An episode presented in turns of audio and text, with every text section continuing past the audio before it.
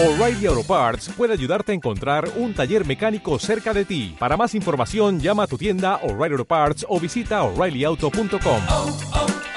O'Reilly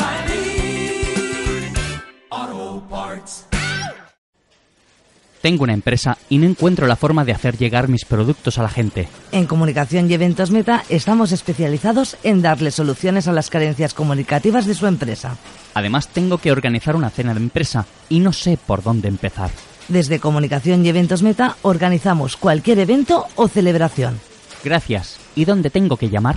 Al 661-714534. Pues llamo ahora mismo. 661-714534. Comunicación y Eventos Meta. Soluciones efectivas para tu empresa.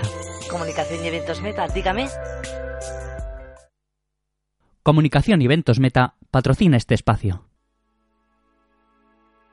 El agua para nosotros es sinónimo de vida, pero también lo puede ser en otros lugares de nuestra galaxia. ¿Seremos capaces de encontrar vida en otros sistemas planetarios si estos contuvieran agua? ¿O realmente este disolvente universal no es imprescindible para que la vida se pueda desarrollar? Bienvenidos a Ciencias para Todo. Comenzamos.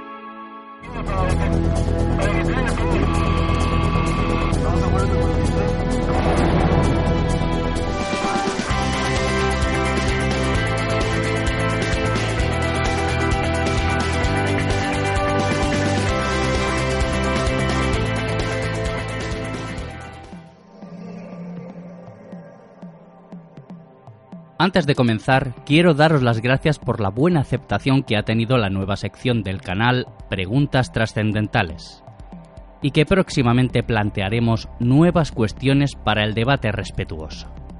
Nuevamente, gracias.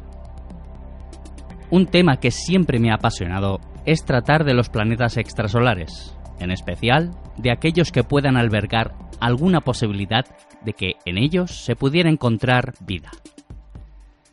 Como ya está comprobado, un elemento que nosotros consideramos imprescindible para la vida, el agua, se encuentra diseminado por todo nuestro sistema solar, teniendo una percepción objetiva de que esta diseminación de este factor importante para la vida pudiera haber ocurrido en multitud de otros sistemas planetarios, pues todo indica que así es. Por tanto, podemos pensar de que encontrar mundos que contengan agua en abundancia no debería ser nada extraño. Los planetas oceánicos y la vida.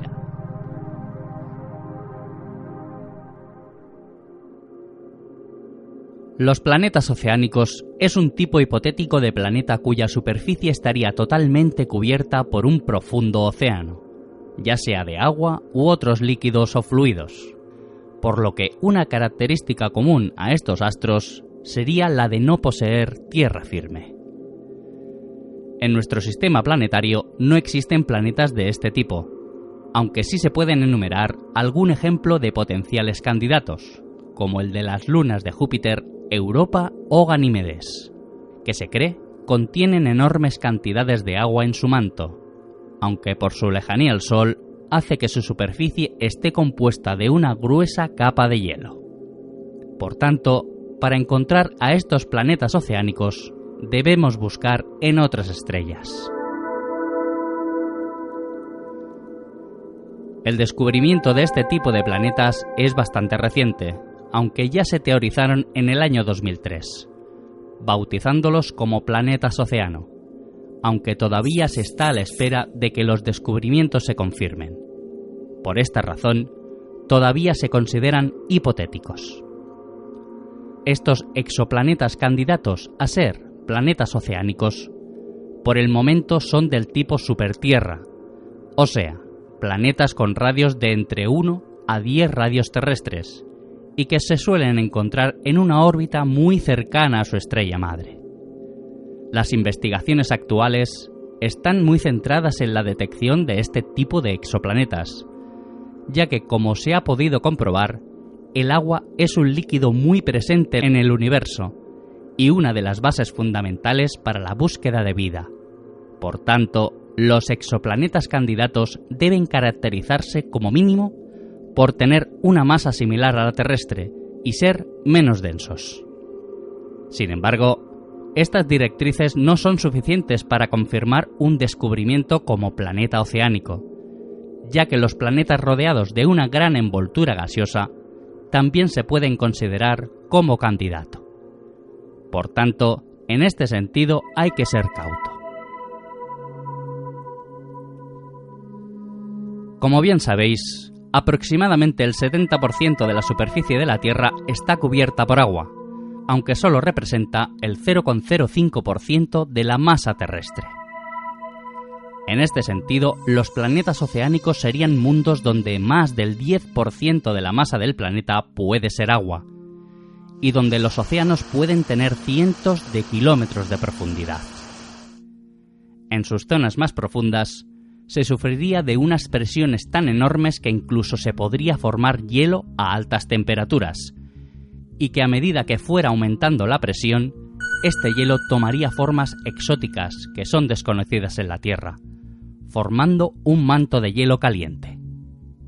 Si el planeta estuviera lo suficientemente cerca de su estrella para que el agua hirviera, se podría dar de que esta agua se convierta en supercrítica, o sea, un agua que sufriría de una temperatura superior a 374 grados y una presión superior a 221 bares, por lo que el océano herviría sin remedio, por lo que el planeta carecería de una superficie definida. En este estado del agua, parte del océano contribuiría al aumento de la atmósfera del conocido gas invernadero vapor de agua, exponiendo unas condiciones muy poco favorables para la vida en ese planeta. Incluso se especula que en planetas oceánicos con temperaturas más frías, sus atmósferas deben ser mucho más densas que en la Tierra, sufriendo un efecto invernadero considerable. En cambio, si la temperatura de la superficie es inferior al punto de congelación del agua, el océano estaría cubierto con una capa de hielo, como es el caso de la luna de Júpiter, Europa, y que debajo de este hielo pudieran darse condiciones más favorables para la vida, aunque ya no estaríamos hablando de planetas oceánicos. En este sentido es importante el hallazgo de planetas similares al diámetro terrestre o menores, ya que estos tendrían necesariamente atmósferas menos densas, aunque también menos gravedad. En conclusión, los factores para que un planeta oceánico se den las condiciones idóneas para la vida pueden ser múltiples, y os recuerdo que en este caso solo se puede especular sobre este asunto. Y hasta aquí nuestro videoprograma de hoy. Un saludo a todos y que la ciencia no decaiga. Hasta pronto.